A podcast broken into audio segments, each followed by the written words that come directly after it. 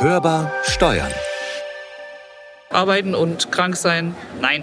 Krank gehen und zur Arbeit ist unverantwortlich den anderen gesunden Menschen gegenüber. Ne, überhaupt den anderen Menschen auch. Ich finde es nicht okay. Wenn man krank ist, sollte man daheim bleiben. Also generell denke ich, dass es so ein deutsches Ding ist, dass wir krank auf die Arbeit gehen.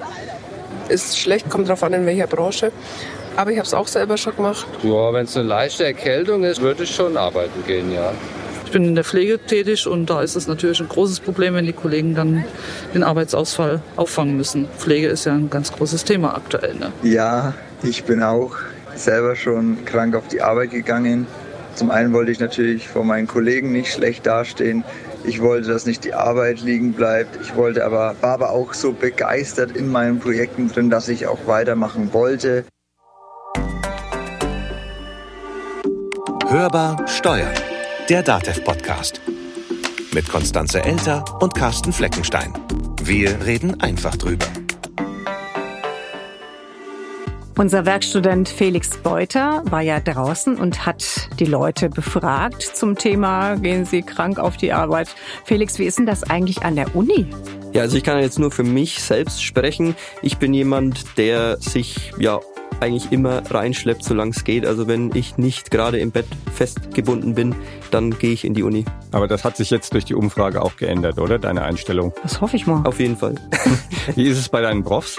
Boah, Keine Ahnung. keine Ahnung, schwierig. Ja. Man muss ja sagen, durch Corona und durch viele Online-Vorlesungen in den letzten Jahren hat sich das ja auch vereinfacht. Da kann man ja auch mal mit einem Husten, einem Schnupfen oder mit Corona selbst an den Vorlesungen teilnehmen. Ich hatte zum Beispiel selbst Corona, war aber da auch in den Vorlesungen online dabei. Obwohl das ja auch nicht so wirklich gut ist. Nein, sollte man nicht Nee. machen. Arbeiten, wenn man krank ist, nee, eigentlich ein No-Go. Aber jetzt, wo wir schon mal gerade bei den Beichten sind, ne? Jetzt bist du dran. Hast du das schon mal gemacht? Natürlich habe ich das auch schon gemacht. Also die Wahrnehmung, die eigene Wahrnehmung auch, das ist ja eigentlich nicht so schlimm. Die ist natürlich dann auch da und dann sitzt man mit einem leichten Schnupfen auch mal auf der Arbeit. Klar, habe ich auch schon gemacht. Und selbst? Ja, das weißt du ja besser als ich, weil du hast mich, glaube ich, sogar mal nach Hause geschickt.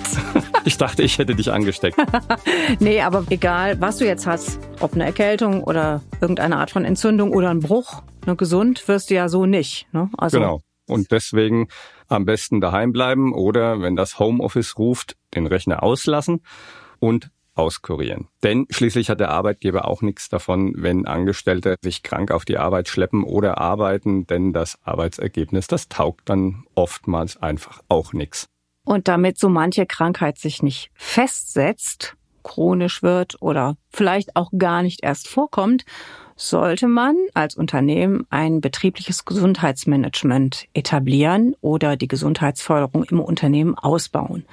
Warum das so wichtig ist, ich glaube, das haben wir klar gemacht, wie man anfängt, was wichtig ist und wie man auch die Mitarbeiter ins Boot holt. Darüber sprechen wir in unserer heutigen Folge.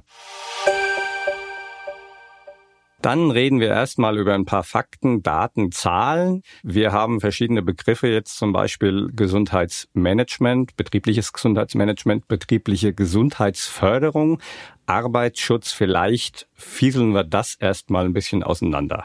Ja, das mache ich doch gern für dich und für euch.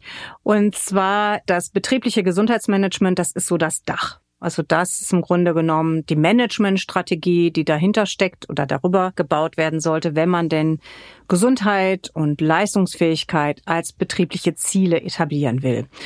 Und da geht's natürlich auch, wie immer bei Managementstrategien, darum, dass man etwas messen kann, also dass man irgendeine Art von Kennzahlen braucht.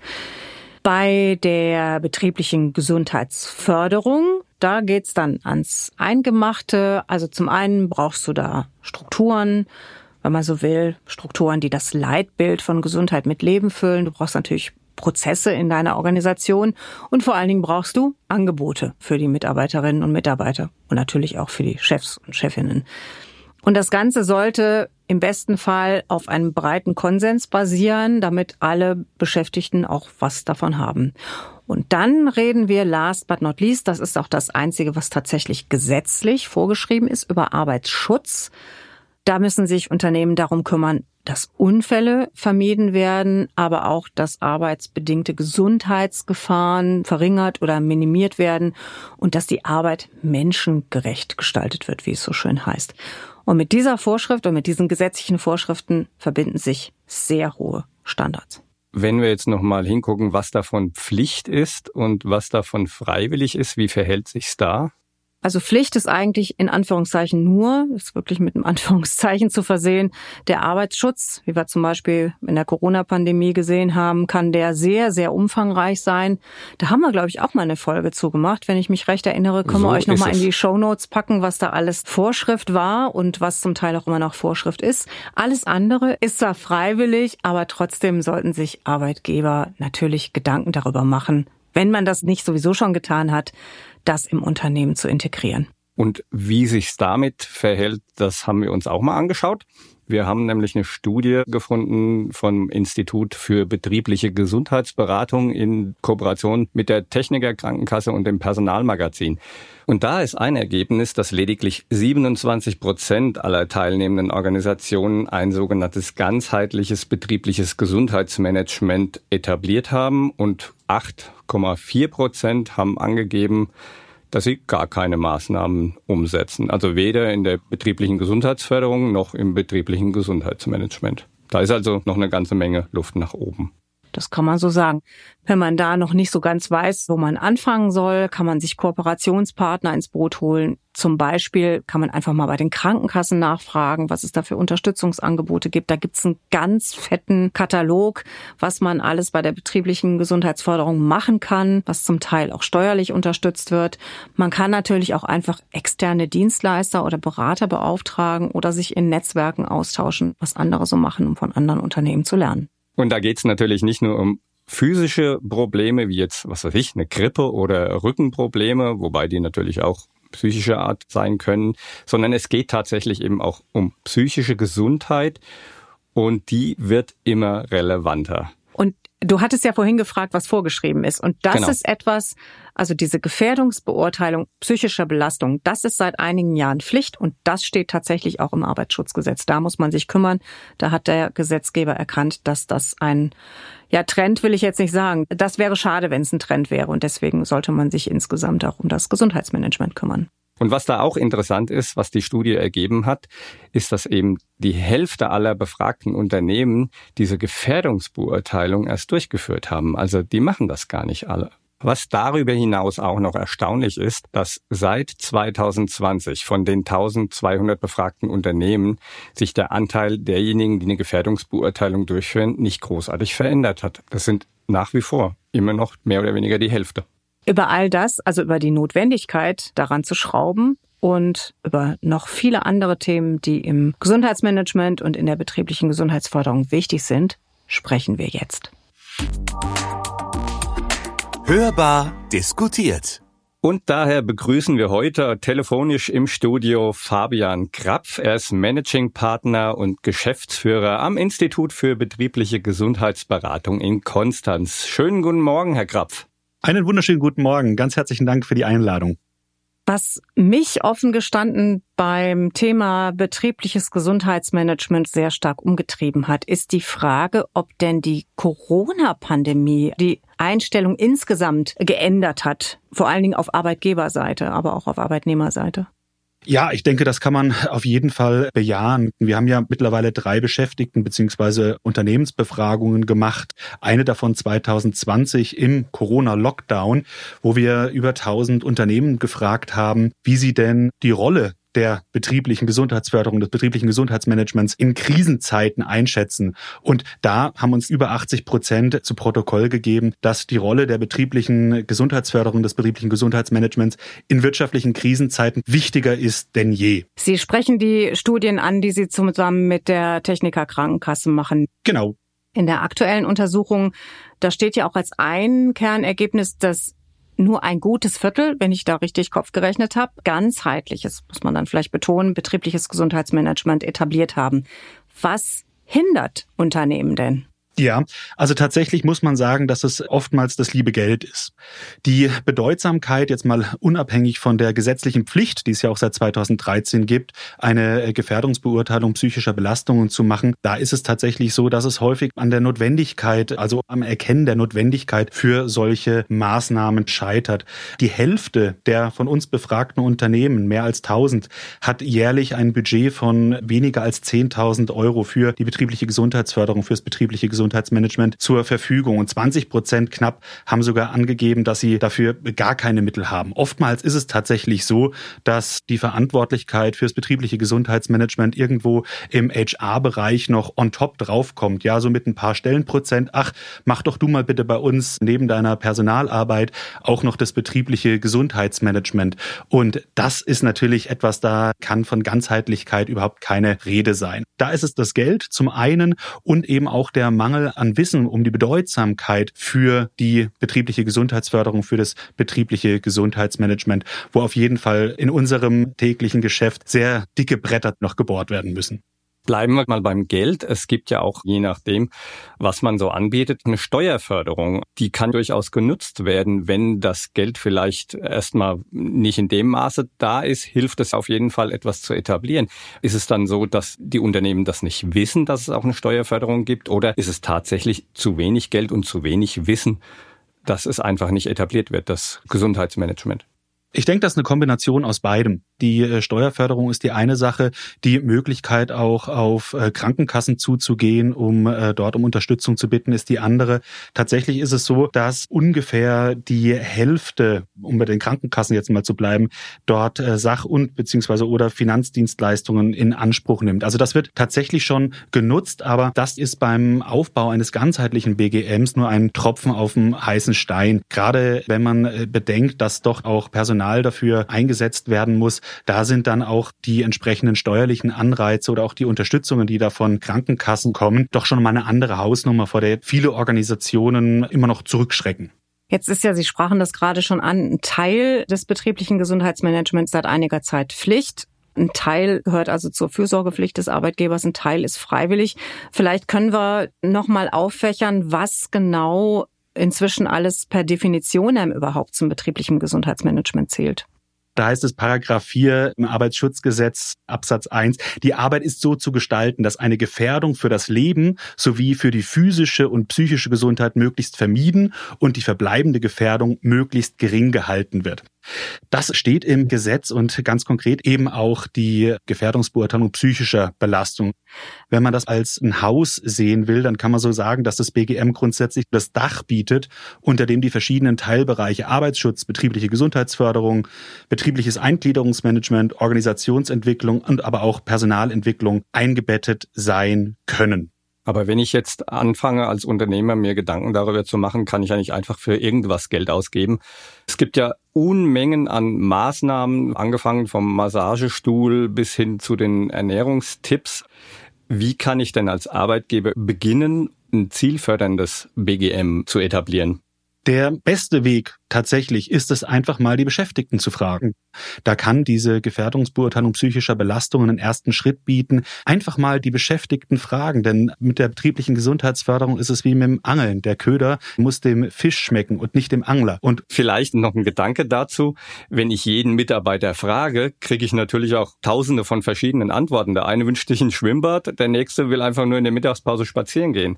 Wie sortiere ich das dann? Wie ordne ich das Ganze dann ein? Oder gibt es noch andere Kriterien, an denen ich es festmachen kann? Da bietet es sich an, beispielsweise von offenen Frageformaten abzuweichen. Also nicht die Leute zu fragen, was wollt ihr denn? Weil dann haben wir es natürlich, dass wir tausend unterschiedliche Antworten bekommen, sondern beispielsweise eine mehr oder minder umfangreiche Liste an Dingen, die möglich sind, wo ich vielleicht im Vorfeld mit Krankenkassen schon gesprochen habe, okay, wenn wir wollten, könnten wir diese und jenen Maßnahmen umsetzen und dann einfach fragen, wollt ihr an Maßnahme A, B oder C oder an allen teilnehmen und dann einfach mal gucken, wo die größte Rückmeldung kommt und dann dort möglicherweise anfangen. Also das ist eine Herangehensweise, die, sag ich mal, den Wust an Rückmeldungen reduzieren können könnte. Aber grundsätzlich, wenn wir uns da auf ähm, solche Sachen, wie Sie gerade gesagt haben, Massage, Sessel, höhenverstellbare Schreibtische, das sind natürlich immer so die großen Klassiker. Eine, die diese und andere Klassiker bei sich in der Kanzlei eingeführt hat, ist die HST Hanse Treuhand Steuerberatungsgesellschaft in Stralsund. Sie ist Trendsetter seit 20 Jahren und Kanzleichef Daniel Hirsch hat damals schon Gesundheitsangebote etabliert, als viele andere das noch gar nicht auf dem Schirm hatten. Personalerin Christine Charlotte Axmann berichtet darüber. Er hat sich damals dann eben überlegt, was er seinen Angestellten noch Gutes tun kann, damit sie sich auch bei ihm wohlfühlen, ne, was eben außerhalb von monetären Anreizen ist. Das komplette Interview könnt ihr in unserem Bonustrack zur heutigen Folge hören. Und jetzt zurück zu Fabian Krapf vom Institut für betriebliche Gesundheitsberatung. Wenn man die Beschäftigten fragt, was wollt ihr haben, sind natürlich auch der Fantasie keine Grenzen gesetzt. Fast noch relevanter und spannender finde ich Angebote abzuleiten aus den verschiedenen Facetten, beispielsweise im Zusammenhang mit einer Gefährdungsbeurteilung psychischer Belastungen. Also sprich, wie ist denn die Führungsqualität? Inwiefern ist es denn so, dass die unmittelbare Führungskraft der eigenen Weiterentwicklung einen großen Stellenwert beimisst und so weiter und so fort? Aus solchen Fragen beziehungsweise den darauf gegebenen Antworten lassen sich Maßnahmen ableiten. In meinem Beispiel jetzt Führungskräftetrainings oder ähnliches mit verschiedenen Akzenten, die eben auf den Bedarfen der Beschäftigten basieren. Jetzt nochmal zurück zu dieser ich nenne das jetzt mal Multiple-Choice-Liste, die Sie vorhin beschrieben haben. Also quasi die Mitarbeiter dürfen aus einer Liste etwas auswählen, was sie vielleicht A, B, C, D in Priorität haben wollen oder vielleicht auch alles haben wollen. Jetzt sagt der Arbeitgeber, die Arbeitgeberin, okay, das und das und das machen wir künftig. Plus das, das wir eh schon machen, weil das scheint ja irgendwie auch gut zu laufen. Wie können dann Arbeitgeber den Erfolg solcher Maßnahmen künftig messen? Denn es wird ja oft nur über die Fehlzeitenquote gemacht, aber ich könnte mir vorstellen, dass es da sicherlich noch relevantere Messfaktoren gibt. Absolut. Gerade was den Krankenstand angeht, das ist für mich so ein bisschen ein rotes Tuch, den Erfolg von betrieblichen Gesundheitsmanagement am der Kennzahl Krankenstand festzumachen. Krankenstand beispielsweise verläuft prozyklisch zur aktuellen Wirtschaftssituation. Es gibt Verzerrungen durch äh, externe Faktoren wie beispielsweise eine Grippewelle. Der Krankenstand, wenn ich das nur als bloße Kennzahl erfasse, ermöglicht keinerlei Rückschlüsse auf die zugrunde liegenden Ursachen und vor allem lässt diese Kennzahl nur ganz bedingt Aussagen zu den realen Kosten durch Krankheit zu zu. Deswegen ist die Fokussierung, die, ich möchte schon fast sagen, sehr einseitige Fokussierung auf diese Kennzahl ein bisschen trügerisch. Und gerade im betrieblichen Gesundheitsmanagement haben wir wunderbare andere Kennzahlen, beispielsweise durch ähm, externe Daten von Krankenkassen, Berufsgenossenschaften, aber auch interne Daten, zum Beispiel Produktivität, Fluktuation, Arbeitsschutz, Begehungen, Teilnahmequoten von der Betriebsmedizin, von der Gesundheitskommunikation und so weiter. Alles, was sich beispielsweise messen lässt, also harte Daten Daten in dem Kontext, wie oft jetzt beispielsweise ein Tippclip zu einem Gesundheitsthema im Intranet aufgerufen wurde. Das alles sind Kennzahlen, die idealerweise in einem Cockpit zusammenfließen und die dort ermöglichen, gut laufende Maßnahmen zu identifizieren. Aber auch weiche Daten können natürlich für die Bewertung des Erfolges herangezogen werden. Das sind beispielsweise Beobachtungen, Interviews, ähm, Workshops oder Gesundheitszirkel oder eben auch schriftliche Mitarbeiterbefragungen, online, offline, Indikatoren wie der Krankenstand geben mir zu jedem Zeitpunkt einen aktuellen Einblick, wie ist es denn um die Gesundheit, um die Zufriedenheit und vor allem auch um die Akzeptanz und den Erfolg meiner betrieblichen Gesundheitsförderung bestellt. Wenn wir jetzt nochmal grundsätzlich auf das BGM schauen, was kann man denn heute, mal abgesehen vom Geld und den fehlenden Fachkräften dafür, was kann man denn besser machen? Ein ganz großer Appell ist es dieses Thema ähm, Ganzheitlichkeit. Also sprich, dass das betriebliche Gesundheitsmanagement auf allen äh, Ebenen innerhalb eines Unternehmens immer mitgedacht wird. Dass es beispielsweise gesundheitsbezogene Themen in Führungskräfte-Meetings ähm, untergebracht werden, in Performance-Reviews, in Mitarbeitergesprächen und so weiter und so fort. Dass das Thema Gesundheit und alle Entscheidungen, die innerhalb eines Unternehmens getroffen werden, vor dem Hintergrund, ja, was macht es mit der psychischen und mit der physischen Gesundheit meiner Beschäftigten? Das ist natürlich der Goldstandard, wenn man das so möchte. Der Weg in ein betriebliches Gesundheitsmanagement, auch in ein ganzheitliches, beginnt zunächst einmal bei einzelnen Maßnahmen der betrieblichen Gesundheitsförderung. Da ist gar nichts gegen einzuwenden.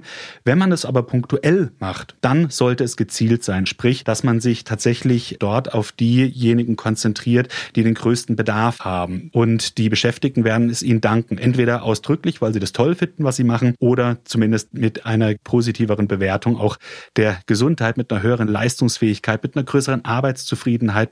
Für die Beschäftigten ändert sich ja momentan sehr, sehr viel in ihrer Arbeitswelt in ganz unterschiedlichen Aspekten. Die Corona-Pandemie hat das mobile und virtuelle Arbeiten als äh, Standard zumindest in die Büroarbeitswelt gebracht. Jetzt wird gerade sehr viel über die Vier-Tage-Woche diskutiert wo wir uns mit Blick auf unser heutiges Thema ja auch mit dem Stichwort Entgrenzung befassen müssen. Wie kann denn hier betriebliche Gesundheitsförderung helfen?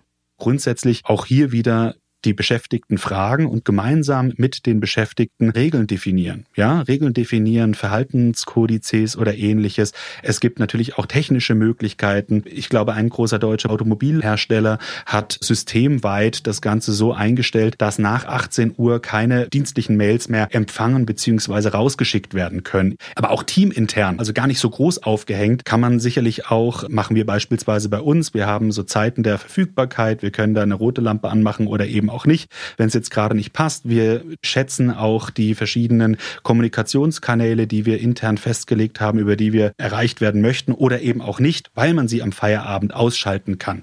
Also das sind Dinge, die Unternehmen tatsächlich auch tun können und auch in dem Kontext, ich kann es gar nicht oft genug sagen, die Beschäftigten zu Wort kommen lassen und gemeinsam mit ihnen Lösungen erarbeiten. Regeln für alle Fälle. Das bringt mich direkt zu unserer letzten Frage, denn neben der Entgrenzung ist Präsentismus ein Thema. Leider immer noch wieder stärker seit der Pandemie. Das heißt, viele gehen krank zur Arbeit oder arbeiten eben daheim am Rechner. Das ist ja möglich, aber das dient natürlich überhaupt nicht der Gesundung. Wie können da klare Regeln aussehen, die dann auch wirklich alle einhalten, um gesund zu werden und gesund zu bleiben? Tatsächlich äh, glaube ich, dass das eine pendelförmige Bewegung war. Als ähm, Corona tatsächlich erstmal ganz virulent in Anführungsstrichen wurde, war es so, dass man sich, äh, wenn man in der Öffentlichkeit äh, genießt hat, schon fast wie ein Aussätziger vorkam. Und das hat sicherlich dazu geführt, dass Leute, die jetzt kein Corona hatten, sondern einfach nur einen Schnupfen, zu Hause geblieben sind, bevor dann der Lockdown losgegangen ist und die Leute angefangen haben, dann auch aus dem Homeoffice zu arbeiten. Da ist das Pendel dann, und das hat unsere Studie auch gezeigt, nicht nur kurzfristig, sondern auch aktuell immer noch anhaltend in die andere Richtung ausgeschlagen, nämlich ähm, dahingehend, dass das Thema Präsentismus, insbesondere für die Beschäftigten, die im Homeoffice arbeiten, ein größeres Thema geworden ist. Die Versuchung ist größer, zu Hause, ne, wenn man mit einem Schnupfen oder ähnlichem zu Hause bleibt, den Rechner doch nochmal hochzuklappen und vielleicht an einem wichtigen Meeting teilzunehmen, Mails zu beantworten, als sich mit dem gleichen Symptomen vielleicht noch in die U-Bahn zu setzen, zur Arbeitsstelle zu fahren, dort am Meeting teilzunehmen, paar Stunden da zu sein, wieder zurückzufahren. Ganz viele Beschäftigte, 65 Prozent haben angegeben, dass sie darüber von ihrer direkten Führungskraft noch nie angesprochen oder gar aufgeklärt wurden. Das ist sicherlich etwas, was man auf jeden Fall ändern könnte, indem man ganz klares Erwartungsmanagement betreibt betreibt, indem man sagt, pass mal auf, wenn ihr krank seid, seid ihr krank. Ihr müsst hier nicht irgendwie der Superarbeiter sein, euch mit dem Kopf unterm Arm ins Büro schleppen oder vor den Rechner setzen. Wer krank ist, ist krank und gut ist. Und die ganz große Rolle spielt tatsächlich auch die äh, Führungskraft als Vorbild. Wenn ich sehe, dass mein Chef, meine Chefin immer, wenn es augenscheinlich schlecht geht, die Nase läuft, die Stimme kratzt, es wird gehustet, aber der oder sie ist trotzdem immer im Büro, ja, dann kann ich ja gar nicht anders als zu denken, der oder sie hat an sich solche Ansprüche, die hat er oder sie auch bestimmt an mich. Und auch das ist ein ganz großes Thema Vorbildfunktion und dafür braucht es natürlich aber auch erstmal die Info an die Führungskräfte, dass sie mit ihrem eigenen Verhalten dem Präsentismus entgegentreten oder diesen auch fördern können würde ich alles so unterschreiben. Nur aus einer Sache würde ich die Angestellten auch nicht rauslassen, aus der Eigenverantwortung. Und der kann dann vielleicht seinem Chef auch mal sagen, du bist krank, jetzt gehst du mal nach Hause. Herr Krapf, vielen Dank, dass Sie heute telefonisch bei uns in der Sendung waren. Ich danke ganz herzlich. Und ich finde, das hat man viel zu lange nicht mehr gesagt. Bleiben Sie gesund.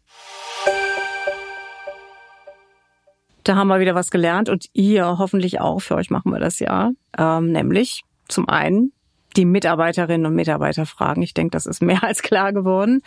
Und vor allen Dingen möchte ich hinzufügen, die Antworten ernst nehmen. Und am Ende haben wir alle die Verantwortung für unsere Gesundheit zu sorgen. Also du, ne? Konstanze? Jawohl. Oh ich Gott, natürlich. Wenn, wenn er Konstanze sagt, dann wird's immer ernst. Das muss ich mir jetzt wirklich zu Herzen nehmen.